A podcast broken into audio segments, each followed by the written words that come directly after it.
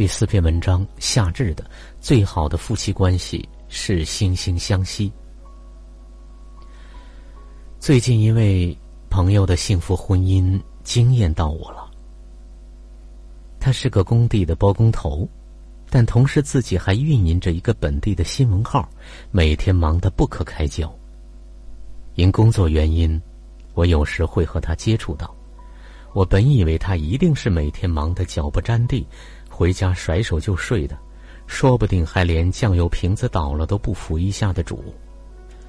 但是万万没想到，有时候聊着工作，他会说：“我先接儿子去，我先给儿子洗个澡，我给儿子辅导作业了，我去买菜去了。”我顿时有一种正在和家庭主妇聊天的错觉，于是我就问他：“这些事儿你老婆不做的吗？”他说：“做的呀，我们都做的。”我们家这些事儿都是谁有空，是谁做呀，并没有区分出来哪些事情是他做，哪些事是我做。虽然理儿是这么个理儿，但是现实生活中真正能做到这样的男人，还真的是很稀少啊。那你老婆好幸福啊？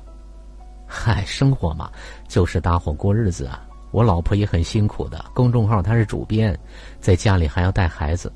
我家一个十岁，一个两岁，他一点都不轻松的。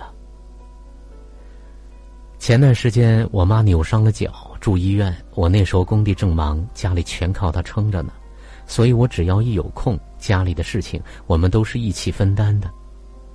他笑着调侃说：“和老婆是搭伙过日子”，口气里却是满满的对老婆的心疼和爱护。从他们的这段婚姻中能看出来。其实，婚姻中不仅仅是男女某一方的付出，而是男女双方对等的付出，同时还有对对方的体谅。不要认为只有自己付出的最多，而忽略了对方的付出。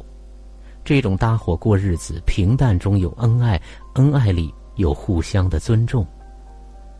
阿里巴巴创始人马云的妻子张英，最开始也是马云的事业合作伙伴。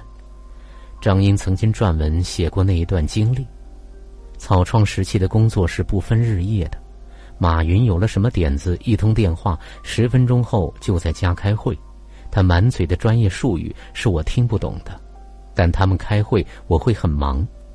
他们白天开会，我在厨房做饭；他们半夜开会，我在厨房里做夜宵。我顶着政委的虚职，干着勤杂工的事儿。我本来老师当的好好的，为什么就成了一个老妈子了？张英曾出任总经理，不过随着公司的壮大，有越来越多的人才的加入，事业越来越成功。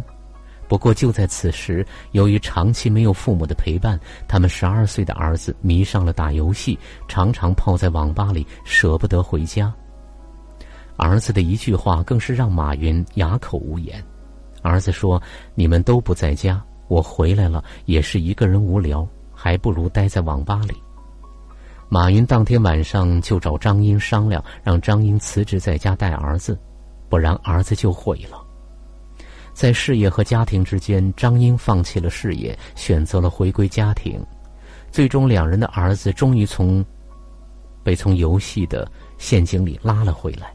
如今早已出国留学，从一个网瘾的少年到优秀青年的转身，这离不开张英的付出。我为你付出的，你都懂，你懂我的不容易，我懂你的艰辛，我们一路相互扶持。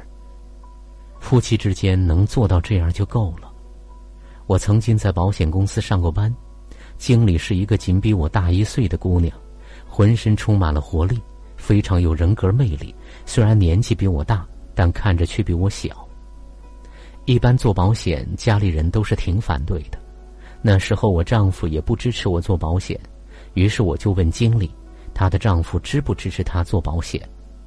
她还没回答，旁边的人就笑着告诉我，她丈夫不仅支持，还跟着一起做保险了呢。那个主管就是她丈夫。我当时就震惊了。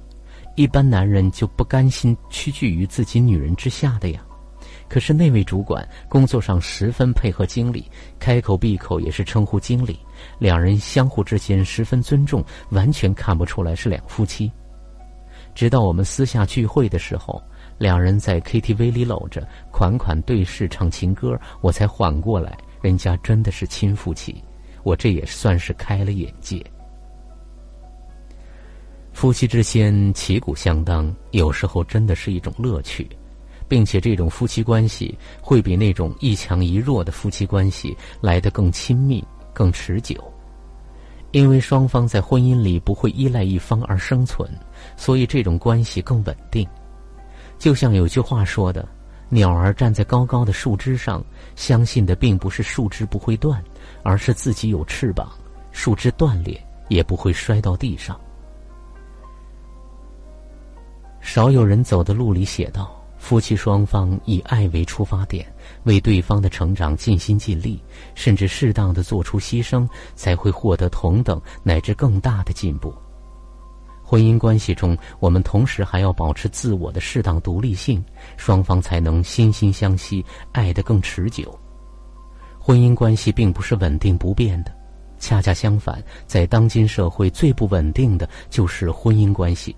如何在不稳定的婚姻关系中求稳？